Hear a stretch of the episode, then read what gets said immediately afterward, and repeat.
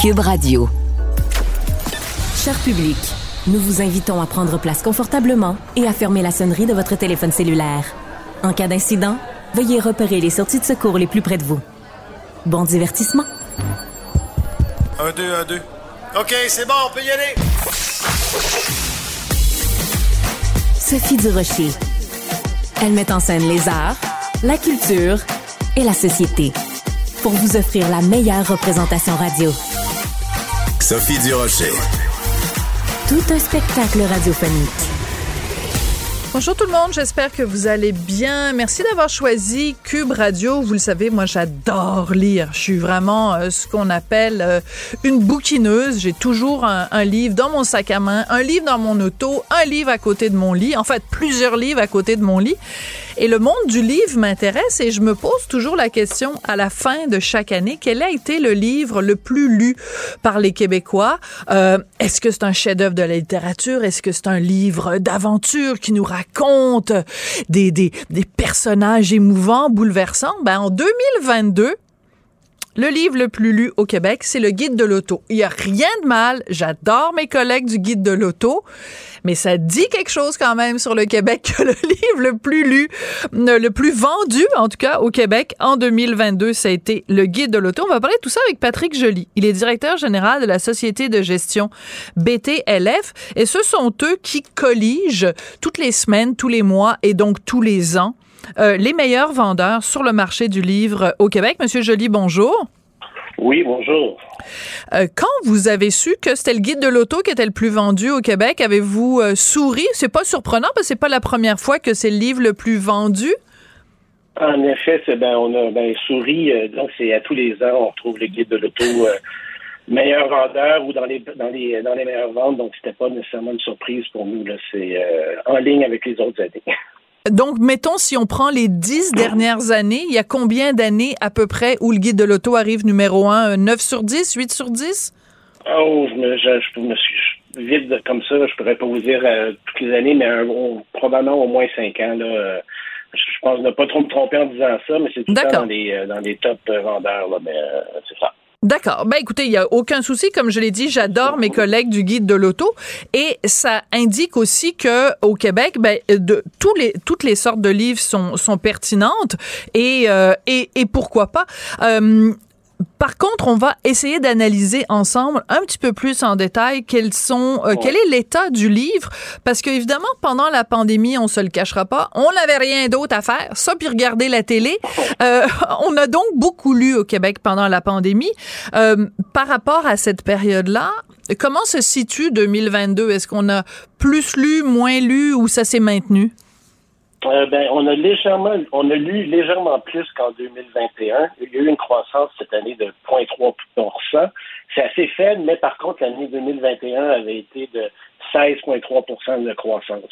Donc, l'avantage, c'est que même si la croissance 2022 est, est assez légère, quand même à 3,3% au moins, on a, on a consolidé euh, l'augmentation de 2021. Il n'y a pas eu de baisse en 2022 par rapport à 2021, ce qui est une bonne nouvelle. Donc, pour résumer, en 2021, on a lu beaucoup plus qu'en 2020.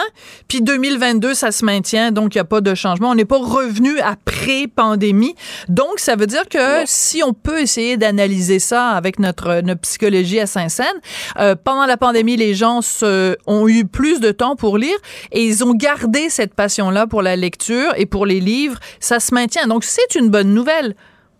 Tout à fait, tout à fait. Bon, euh, évidemment, en 2021, la, pandémie, comme vous dites, euh, il y avait les activités culturelles étaient plus limitées, donc la, lecture a été très populaire. Et avoir, euh, avoir les chiffres de cette année, on peut croire qu'en effet, il y a eu, les gens ont gardé ces bonnes habitudes-là. Bon, alors, oui, alors je veux qu'on regarde ça plus en détail. Alors, toutes les catégories confondues, c'est-à-dire si on fait pas de distinction entre les livres pratiques et, les, et la littérature, si on prend toutes les catégories confondues, on l'a dit, euh, numéro un, c'est le guide de l'auto 2023 écrit par Marc Lachapelle, Gabriel Gélina et un collectif d'auteurs. En numéro 2, c'est La facture amoureuse de Pierre-Yves McSween et Paul-Antoine Jeté. Et en numéro 3, c'est euh, Pierre Gervais au cœur du vestiaire de Mathias Brunet. Donc, pour résumer, les Québécois quoi? Ils aiment les chars, l'argent et le sport. Mais il y a quand même des catégories les plus populaires. Ils aiment beaucoup aussi le livre jeunesse et la littérature. Oui, oui, oui. On va en parler plus tard. On va en parler plus tard. les plus importantes. Donc, euh, oui, oui, oui. Euh, oui, en effet, je suis d'accord avec vous. Mais, mais c'est intéressant parce que euh, quand on parle de la facture amoureuse de, de Pierre-Yves McSween et Paul-Antoine Jeté, c'est aussi un livre qui a été extrêmement populaire parce que ça parle euh, du de l'argent dans le couple, euh, combien ça coûte quand on se sépare, le, les bénéfices ou les désavantages ou les ou les désavantages d'être en couple, etc. Donc c'est c'est c'est quand même une préoccupation qui est assez courante au, Québec. Et ben, Pierre Gervais quand même, bon, on sait le hockey, tout ça, c'est c'est quand même important pour euh, les Québécois, c'est la Sainte Flanelle, là. C'est pas surprenant. Euh, J'aimerais qu'on regarde maintenant les livres les plus vendus en littérature adulte. Alors, si vous permettez, je vais le faire le, le, palmarès, puis on va voir le commenter ensemble après. Donc, le premier livre, c'est État de terreur, Louise Penny, donc une auteure euh, du Québec. C'est quand même une bonne nouvelle. En deuxième, c'est l'affaire Alaska Sanders de Joël Dicker, un auteur français. En trois, c'est Angélique de Guillaume Musso, un auteur français. Et quatre et cinq, c'est quatre c'est Coucoum de Michel Jean et 5, c'est Résonance de Patrick Sénécal. Donc, quand on regarde ça, les cinq plus vendus en littérature adulte, il y a quand même euh, trois auteurs québécois.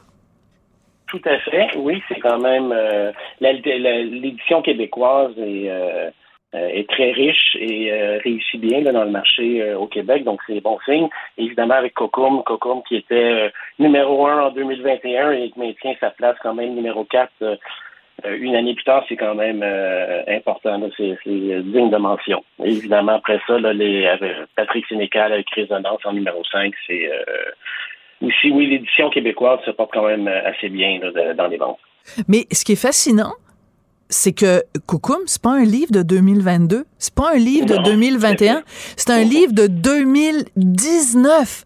Donc ça veut dire que aussi euh, ça s'explique bon, évidemment en grande partie à cause de l'immense talent de Michel Jean parce que c'est un livre que je recommande à tout le monde qui est formidablement bien écrit, mais qui a été aussi porté par ce, ce renouveau d'intérêt ou le début d'un intérêt en tout cas pour euh, toutes les choses euh, autochtones, tout de la communauté autochtone qu'on découvre ou qu'on redécouvre. Ça a quand même dû aider. Oui, oui, oui, oui. c'est sûr que depuis quelques années, la, littérature autochtone ou qui traite de sujets autochtones euh, est en croissance. C'est encore pas un, des segments majeurs au Québec, mais c'est quand même, euh, ça vaut la peine de le mentionner qu'il y, a, un intérêt grandissant pour euh, ce type de littérature. C'est sûr que Cocum, oui, comme vous dites, c'est la, ça fait quand même plusieurs années là, que c'est euh, parmi les meilleurs vendeurs. Oui, puis je veux pas du tout, euh, loin de moi l'idée de faire des catégories. Hein. Pour moi, euh, Michel Jean, c'est un, un auteur, c'est pas oui, c'est un auteur autochtone, mais je veux dire, c'est pas, il n'y a pas une catégorie autochtone non plus dans la littérature. Là, à sa face même, pour ses qualités littéraires, c'est un livre absolument formidable. C'est juste quand même très particulier que euh, trois ans après sa parution, il se retrouve euh, vraiment dans la, la, liste des meilleurs vendeurs. Bon, là, il faut que je vous parle là parce que des fois les Québécois me découragent. Ok, je regarde les livres, les, les les catégories qui ont le plus euh, augmenté. Puis là, je vois quelque chose qui vraiment me tape sur les rognons. Mais là, c'est moi, là. Les livres d'ésotérisme continuent d'envoûter le public québécois. Ça fait trois ans, une progression de 22 en 2022. Qu'est-ce qui se passe au Québec?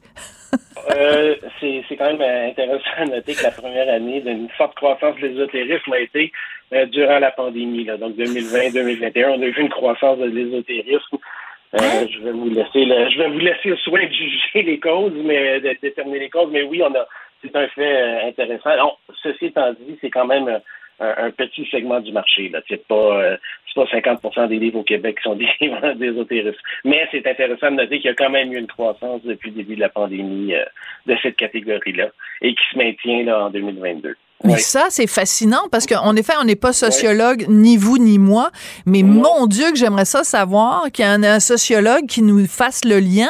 Peut-être qu'il y a une, une, causalité entre la pandémie et le fait que les gens, peut-être, avaient envie de se sortir de leur quotidien. Parce que, tu sais, quand euh, on nous annonçait quasiment l'apocalypse là au début de la pandémie, donc peut-être les gens avaient envie de s'évader puis de croire à toutes sortes de, de, de patentes, je sais pas, les esprits, puis communiquer avec l'au-delà.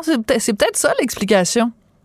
En effet. Tout cas, sinon, c'est un drôle de hasard que c'est euh, en pleine pandémie que ça a commencé. Mais oui, je suis d'accord avec vous. Il doit, il, doit lui avoir un lien, euh, vivement des sociologues pour euh, nous aider à l'expliquer. Alors, euh, la littérature pour adultes, les ouvrages pour jeunesse, ça, ça va très bien. Et le roman d'horreur qui a beaucoup augmenté grâce, on en a parlé tout à l'heure, à Patrick Sénécal. Euh, Patrick Sénécal, à lui tout seul, c'est une PME. Tout à fait, oui. C'est oui, une croissance euh, dans les la littérature, les romans d'horreur, une croissance. je me suis, je, cherche le 17 d'augmentation cette année est euh, principalement dû justement à Patrick Sénécal et Résonance. Donc, euh, c'est toujours, euh, oui, les titres de, Patrick Sénécal sont toujours très populaires. Donc, c'est ça. Ouais. Alors, ben, donc, le, littérature jeunesse, c'est Élise Gravel. C'est quand même assez particulier. elle est, il y a deux livres à elle au sommet des ventes et c'est assez rigolo parce que pendant que ici au Québec, elle est au sommet des ventes, aux États-Unis, il y a un de ses livres qui a été retiré des bibliothèques dans certaines écoles aux États-Unis. C'est assez ironique quand même, là. Oui, tout à fait. Bon, on n'est pas encore, on n'est pas rendu là au Québec, euh, euh, tant mieux. Donc, euh, mais oui, Lise Gravel, les, si je ne me trompe pas, c'est bien les numéros 1 et 2 des meilleurs vendeurs de livres jeunesse en 2022. Là, donc, euh, toujours extrêmement populaire. Ouais. Ben écoutez, merci beaucoup. Ça a été vraiment intéressant. C'est quand même, euh, ça en dit beaucoup sur euh, les, les Québécois. Moi, j'aimerais bien que l'année prochaine, dans la liste des cinq meilleurs vendeurs en littérature pour adultes, que ce soit cinq auteurs québécois ce serait le temps qu'à y être. Hein? Tout à fait, exactement, oui, oui, oui. Ça serait. Euh, faut demander à certains de nos auteurs prolifiques de, de, sortir un bon roman en 2022. Donc, euh, en 2023. Donc, euh, j'espère que moi aussi, ça va se réaliser? Merci beaucoup, euh, Monsieur Joly. Je rappelle que vous êtes directeur général de la société de gestion euh, BTLF, donc euh, qui fait ces, ces, palmarès qu'on retrouve chaque semaine et qui là nous offre donc cet aperçu des meilleurs livres vendus en 2022. Donc ça va du guide de l'auto à ben, de l'ésotérisme. Ben, coudon. Hein? Il y en a pour tous les goûts. Merci beaucoup. Merci. Merci. Culture, tendance et société. Patrick Delisle-Crevier. Patrick Delisle-Crevier, qui est journaliste culturel au 7 jours. Euh, bon, je suis allée au théâtre euh, hier, en fait, voir un spectacle d'humour au Jésus à Montréal. Puis là, voilà pas, dix minutes avant que le spectacle commence, j'aperçois mon beau Patrick qui est là avec son beau mari. Alors, on s'est dit qu'on allait parler du spectacle. Bonjour, Patrick. Sophie, je, disais à, Marianne, la rechercheuse tout à l'heure, je vais arrêter de souhaiter bonne fin de semaine à Sophie jeudi parce que maintenant on se parle souvent le vendredi quand même. Donc voilà, je ne te souhaite plus bonne fin de semaine le jeudi soir, Sophie. Voilà. Puis de toute façon, comme on est euh, une radio de balado en rediffusion, les journées n'ont plus d'importance. On, vit dans le moment, on vit dans le moment présent. Alors écoute, l'humoriste donc Philippe Audrey Larue Saint-Jacques, je le dis d'emblée, c'est la seule personne au Québec qui est capable de monter sur une scène et de faire rire avec une blague sur la querelle, célèbre querelle entre Albert Camus et Jean-Paul Sartre. Je dirais, je riais à gorge déployée sur cette blague-là. Hier, euh, je, je vois pas d'autres humoristes au Québec capables de faire une blague là-dessus. Il est effectivement dans une classe à part. Euh, bon, il débarque sur scène avec des chaussures en cuir verni, un, complet queue de pie. Euh, il fait des références. Bon, on sait que le titre Enfant du siècle est une référence au livre d'Alfred de Musset. Ouais. Il est vraiment, vraiment unique en son genre. Honnêtement, Sophie, j'ai beaucoup, beaucoup aimé. Il n'est pas dans la perfection. Des fois, il s'enfarge un peu dans sa, dans, dans le, la livraison de son texte, mais en même temps, c'est ce qui le rend charmant. Il y a une certaine vulnérabilité. Et euh, on sent aussi que c'est pas un texte qui est récité. on voit certains humoristes, on a l'impression qu'ils ont appris le texte par cœur. Lui, j'ai vraiment l'impression qu'il nous raconte et il nous amène dans, dans, dans toutes sortes d'avenues et ça le rend complètement euh, divertissant, charmant, unique. Je trouve que, tu sais, il peut nous parler, ce gars-là, euh, de, référence à l'AGMP, à Garou, à Star Academy, et en même, en même temps nous amener un peu dans son enfance où il nous raconte qu'il visitait les grandes cathédrales européennes avec sa mère, le musée de, l'histoire juive avec son père. Donc, c'est vraiment, vraiment, il est vraiment dans un créneau unique. J'aimais déjà ce gars-là euh, en le voyant à la télé, en l'ayant en entrevue, mais le voir sur scène, c'est vraiment quelque chose de particulier. Euh, il est à découvrir sur scène. J'avais vu son premier spectacle. Son deuxième est encore plus assumé. Il nous amène encore plus dans des avenues où ça saute complètement. Et son personnage de d'espèce de, douchebag turbo euh, qui, nous, qui nous raconte et qui, qui l'imite parfaitement est fort intéressant. Donc, je ne sais pas si tu as aimé autant que moi, Sophie, mais je recommande fortement Philippe Audrey Larue Saint-Jacques et son deuxième, deuxième spectacle, Enfant du siècle. Oui, alors c'est important de mentionner qu'il est donc euh, à Montréal jusqu'au 18 mars. Après, il va être en tournée partout au Québec, entre autres. Euh, il va être euh, au Grand Théâtre à Québec. Écoute, moi, j'avais aucune appréhension, j'avais aucune, je m'attendais à rien. Je me suis dit, je vais aller vraiment là, c'est un, un canevas blanc. je, je me laisse surprendre. Donc, du côté de ce que j'ai, ce qui m'a agréablement surprise, c'est en effet cet amoncellement d'érudition de citations. Euh, euh, c'est manifestement quelqu'un qui a énormément lu, qui adore la poésie, donc qui est constamment capable de citer un petit peu de Victor Hugo, un petit peu euh, de Musset, un petit peu de bon, etc. Et, et de rire en même temps de cette érudition là, tu sais, à cause de son enfance et tout ça. en même temps, moi, quand je vais voir un spectacle d'humour, je sais que je vais te surprendre, mais c'est pour rire et j'ai souri plus que j'ai ri. Je trouvais qu'il y avait beaucoup de ces anecdotes qui étaient anecdotiques, justement, que ça débouchait pas sur grand-chose. Et euh, c'est fort agréable. J'ai passé une super belle soirée. Je me suis amusée. Mais est-ce que j'ai ri tant que ça, euh, alors que des spectacles comme par exemple euh, François de Bellefeuille, Guy Nantel, et c'est pas parce qu'il est chroniqueur à mon émission, mais j'ai tu ris vraiment, c'est punché, c'est direct euh, en pleine face. J'ai apprécié euh, Philippe Audrey, la rue Saint-Jacques, mais je me suis pas roulé par terre. Tu vois, moi, c'est le contraire. Ah, ouais? C'est rare que je fais ça, mais j'arrêtais pas de donner des coups de coude à mon mari. Non. Regarde, c'était drôle. Ouais, vraiment, moi, je l'ai trouvé drôle. Tu sais, il y a une phrase. Tu sais, à un moment donné, il y a comme. Il demande y a-t-il un Kevin dans la salle? Ouais. Et là, il nous répond ouf, définitivement, il n'y en avait pas hier. On est entre gens éduqués. Je trouve qu'il pointe un peu, ou à un moment donné, il dit euh, Pour moi, Michelangelo, Leonardo, Raphaël et Donatello n'étaient pas des tortues ninja, mais des peintres de la Renaissance. Ça me fait sourire, ça me fait. Je l'ai trouvé. Quand il parle de, de, la colère dans la voix de Paul Arcand et tout, de Gino Chouinard qui je l'ai trouvé drôle. Justement, je trouve qu'il va ailleurs et c'est ce que j'ai aimé. Oui, oui. Ah, ça, c'est sûr. Moi, euh, tu sais, à un moment donné, quand tu vas voir beaucoup, beaucoup de spectacles d'humour, euh, il y a un petit peu des blagues qui reviennent. Les gens parlent de leur relation, puis Bon, alors c'est pour ça qu'on aime quand il y a, mettons, euh, euh, un Louis-José Houd qui va ailleurs.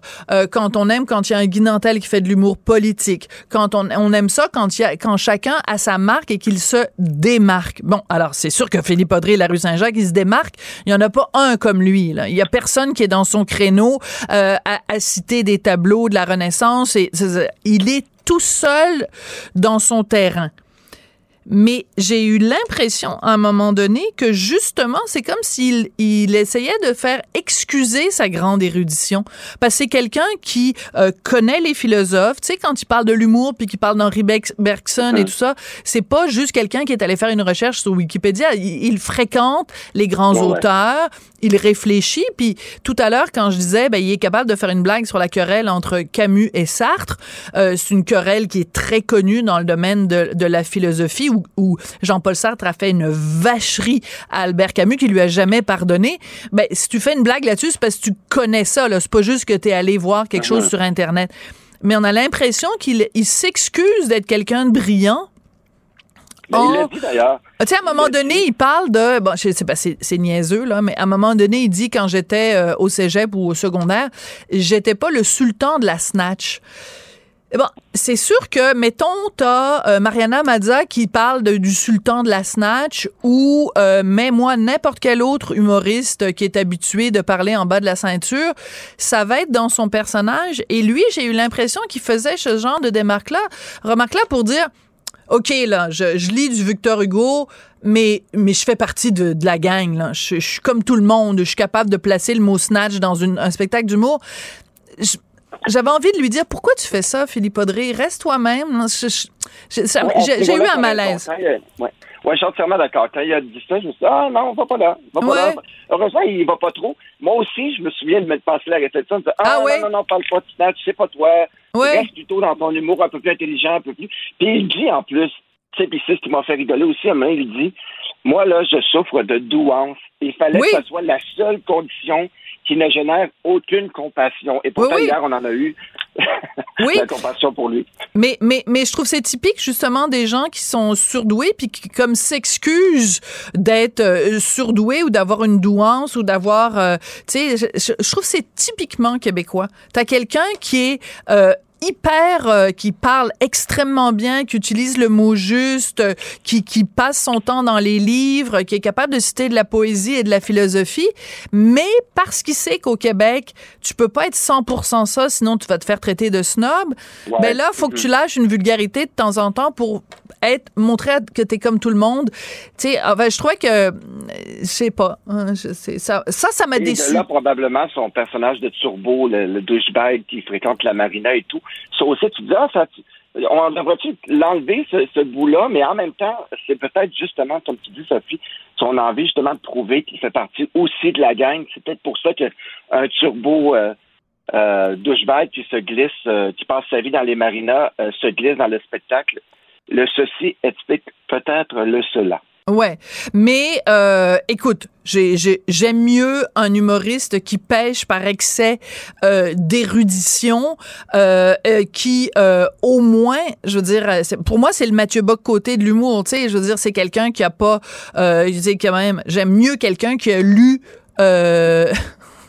C'est parce que je viens de faire une entrevue avec quelqu'un et on parlait du fait que le livre le plus lu en 2022 au Québec, c'est le guide de l'auto. Puis c'est correct parce que oui, c'est un livre. Je veux dire, j'ai aucun snobisme à ce niveau-là. Mais je veux dire, c'est le fun aussi qu'on ait sur nos scènes et dans le milieu culturel quelqu'un qui lit autre chose que le guide de l'auto. Et Philippe Audrey représente ça. Euh, donc, et, et on peut être plein de choses dans notre vie. Moi, je regarde le, guide de l'auto pour voir la mauvaise note qu'il donne à la voiture que j'ai achetée parce que je sais jamais quel genre de voiture il faut que j'achète. Peut-être que la prochaine fois, je devrais acheter le guide de l'auto avant d'acheter mon auto. Moi, c'est ce que j'ai fait. J'ai acheté le guide de l'auto une fois quand il a fallu que j'achète ma, ma première véritable voiture neuve. J'ai acheté le guide de l'auto. C'était en 2013, puis je ne l'ai même plus, ce guide-là, puis je ne l'ai jamais racheté par la suite. Mais euh, puis je me suis laissé charmer par une Mini Cooper cette année parce que c'était la voiture de mes rêves et je me suis dit, au diable, ce que le guide de l'auto en pense. Bon, ben voilà, j'aime ton esprit euh, indépendant.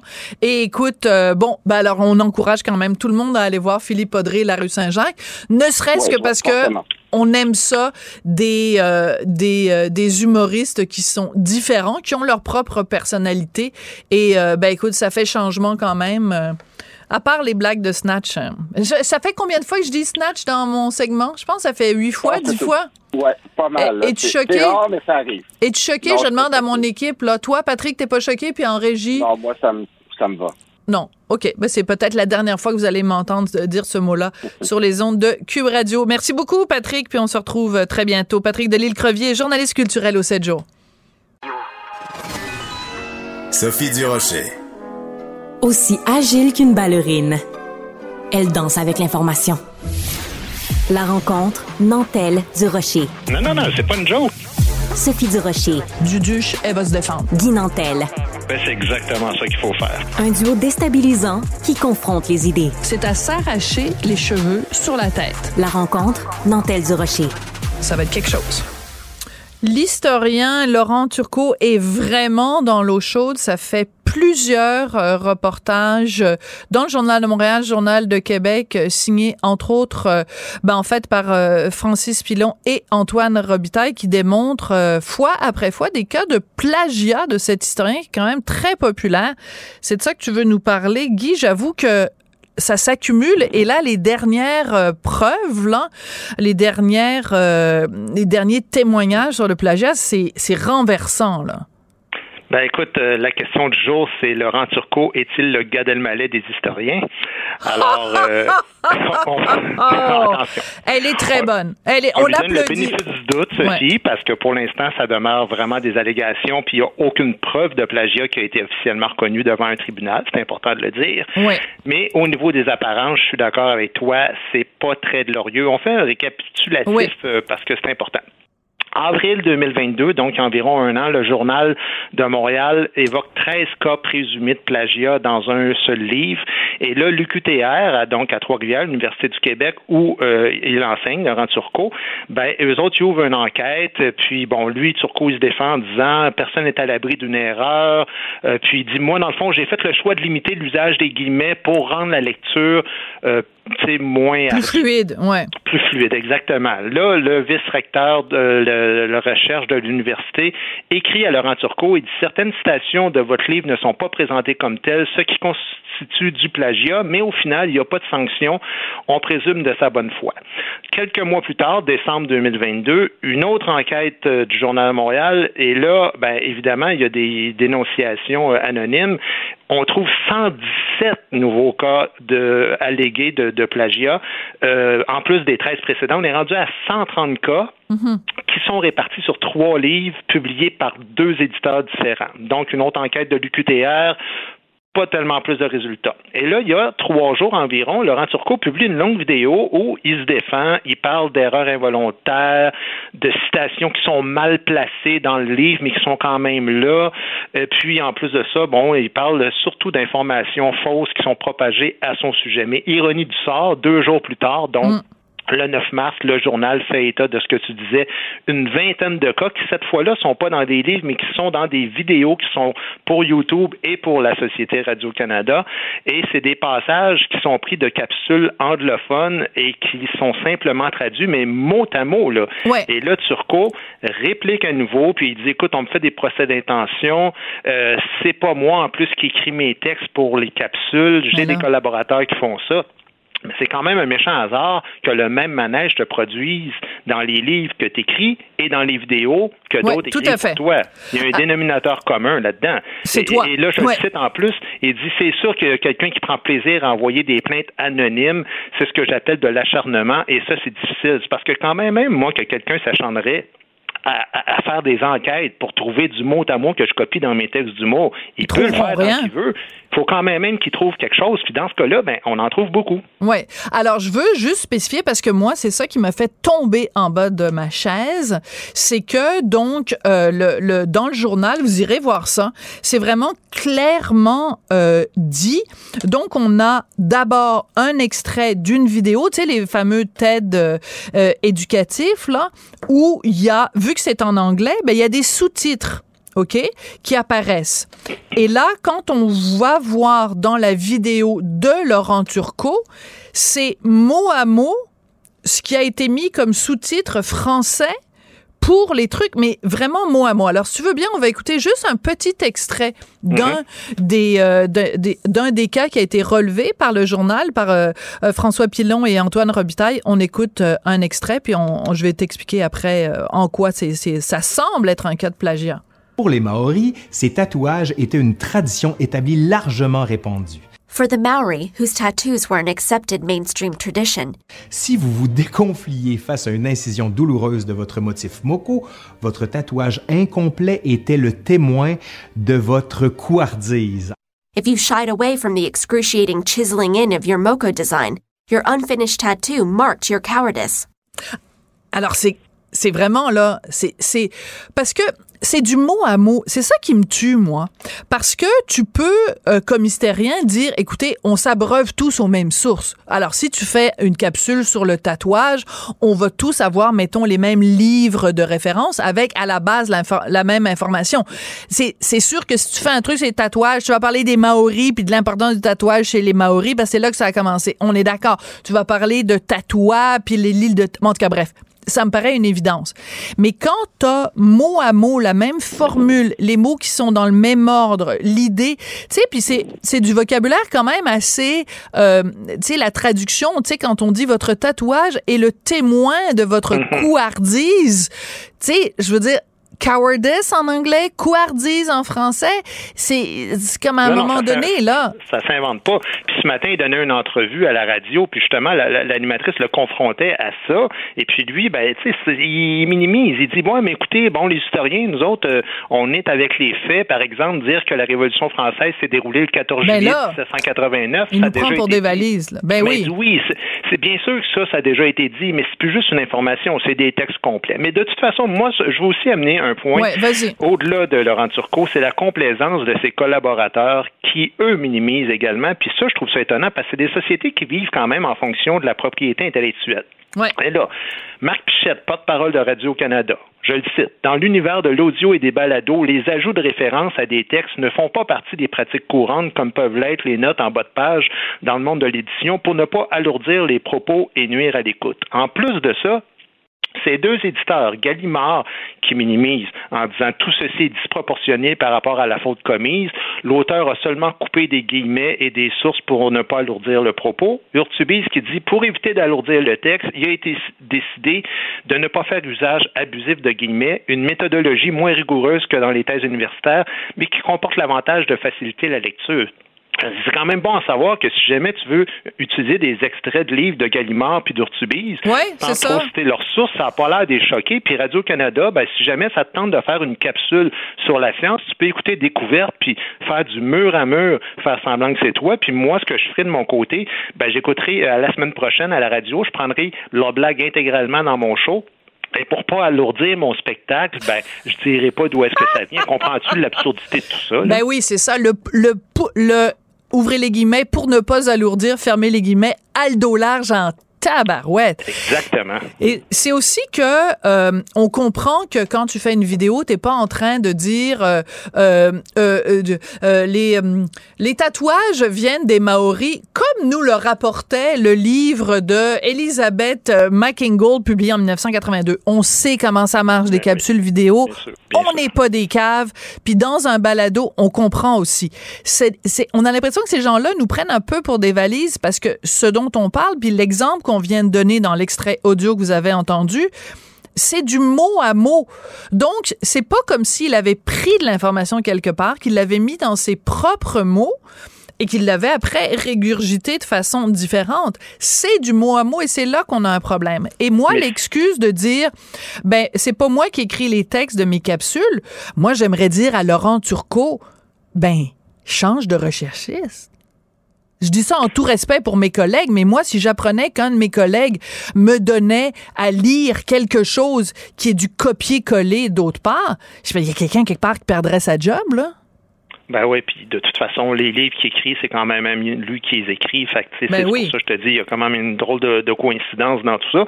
Puis que pour revenir à ce que tu disais, ben au moins à la fin de ton vidéo, de ta vidéo, mets une note.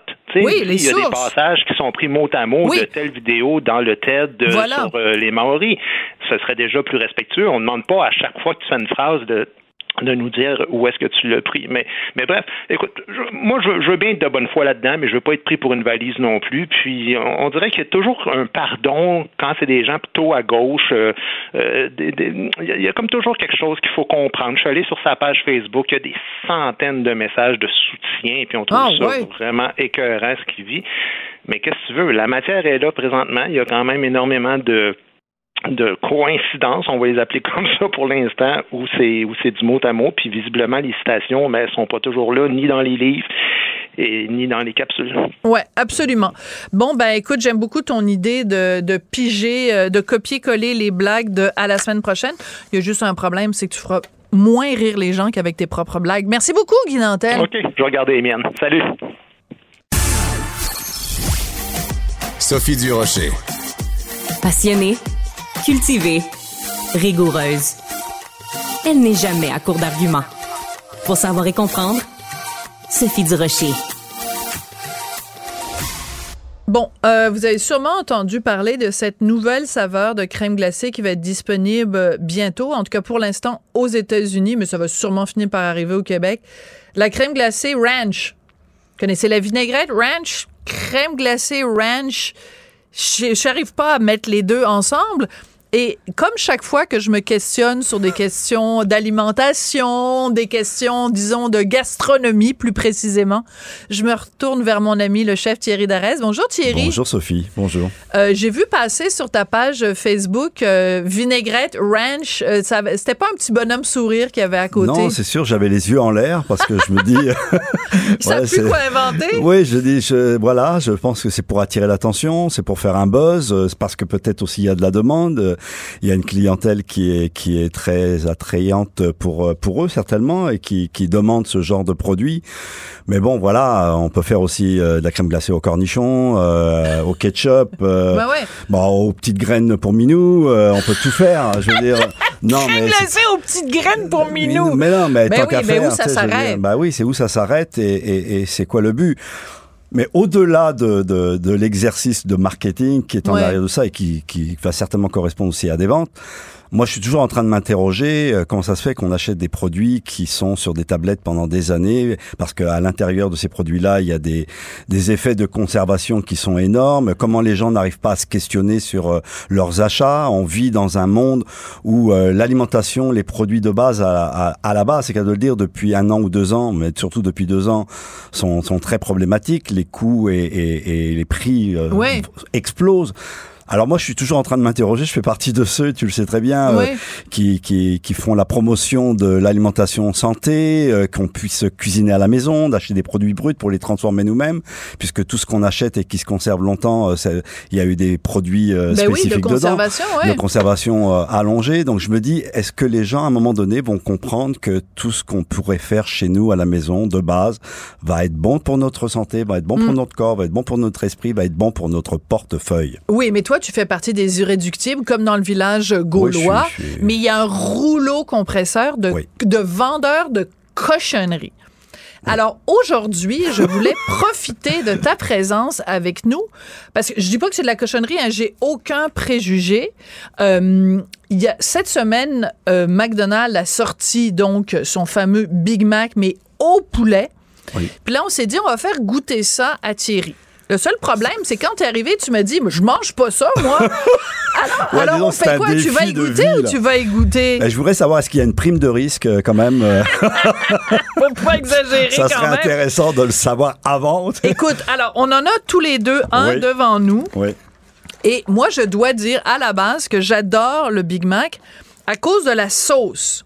Et Oui, mais c'est le c'est c'est C'est- c'est- c'est c'est le marketing de, de voilà. Mais je veux dire, on peut cette sauce là, on peut aussi la faire maison entre parenthèses. Ah oui, hein. comment? Bah oui, on va sur on va sur internet, on fait sauce euh, euh, Big Mac et vous allez voir toutes les variantes possibles et imaginables, qui sera de toute façon beaucoup euh, euh, Plus santé. savoureuse, mais surtout beaucoup plus santé parce que dans ces sauces là, il y a un excès de sel considérable. Oui. C'est pas bon pour l'hypertension, etc. Donc, en tout cas, ça c'est un autre discours que je reviendrai avec toi pour Oui, en parler en sur euh, parler. la, pourquoi Alors, on mangeons, devrait se faire à mangeons. manger. Oui, mangeons. Alors, c'est très radiophonique parce qu'on va Oui. faire munch, munch, munch. Alors, euh, qui va en premier? Je peux faire juste le bruit si tu veux, Sophie. Non, non, non, non, non. Je veux te regarder. Alors, un, deux, trois. Hum. Tabarnouche, c'est bon, hein? Hum.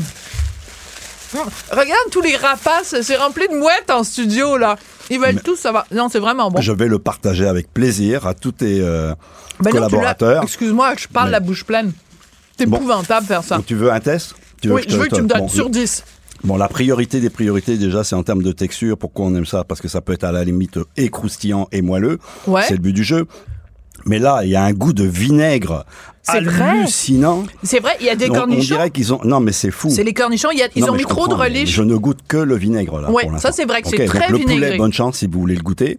Achetez-vous du poulet euh, au supermarché, euh, chez un boucher, faites-le rôtir, faites-vous un sandwich au poulet euh, vous-même, et vous allez voir que ça va être dix fois meilleur que ça. hein. Ouais. Alors donc, ça c'est vrai que c'est très vinaigré. Oh là là. Euh, en même temps, Bon, on retrouve la sauce évidemment qu'on aime et euh, un collègue me disait que moi je... toi tu l'aimes pas. Non, mais moi je mange pas parce que je suis toujours dans l'analogie de me dire pourquoi je pourrais pas faire quelque chose moi-même et Ouais. que avec quelques éléments, hein, puis quelques ingrédients, on peut se faire du bonheur. hein. C'est ça que les gens aussi euh, des fois Ça tu as raison. Mais mettons t'es pogné sur l'autoroute là.